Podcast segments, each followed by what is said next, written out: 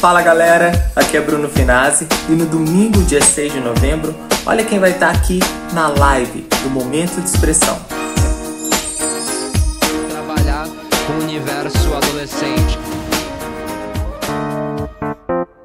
O cineasta que dirigiu o filme do Ike Batista possui no currículo outros sucessos, como 30 anos blues e a triste história de Kid Punhetinha. E desde o seu primeiro longa, A Bruta Flor do Querer, com seu amigo Andradina Azevedo, consolidou o seu jeito de fazer cinema.